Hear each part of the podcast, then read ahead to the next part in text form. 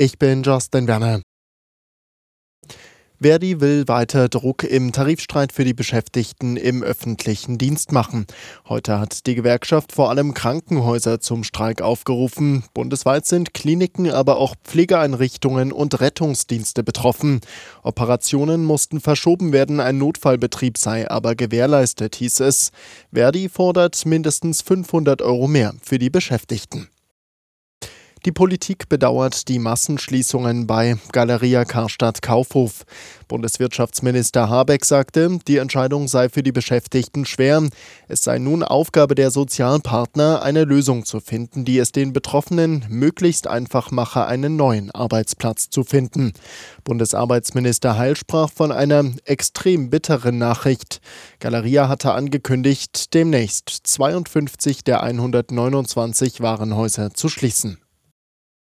Das deutsche Bildungssystem steckt in einer tiefen Krise, so hat es Bundesbildungsministerin Stark-Watzinger selbst formuliert. Sie will Reformen und hat für heute zu einem Bildungsgipfel geladen. Viele Schulen sind in einem erbärmlichen Zustand, Lehrer fehlen massenhaft, entsprechend viel Unterricht fällt aus. Und der Unterricht, der stattfindet, bewegt sich oft in der digitalen Steinzeit. SPD-Chefin Esken fordert ein 100 Milliarden Euro schweres Sondervermögen gegen den Bildungsnotstand. Beim Gipfel heute wird aber noch nicht viel rauskommen, denn Bund, Länder und Kommunen streiten weiter um Kompetenzen. Die Länderminister der Union kommen erst gar nicht hier nach Berlin heute. Und so wird der Gipfel am Ende wohl nur eine Arbeitsgruppe einsetzen, die das Kompetenzgerangel entwirren soll. David Riemer Nachrichtenredaktion.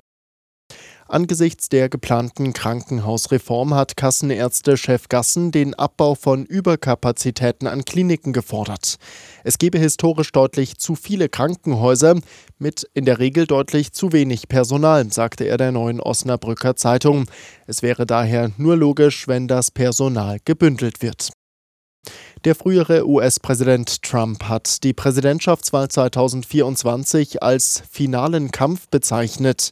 Bei einem Wahlkampfauftritt im Bundesstaat Iowa sagte Trump vor Anhängern, wenn sie mich wieder ins Weiße Haus bringen, werden die Vereinigten Staaten wieder eine freie Nation sein.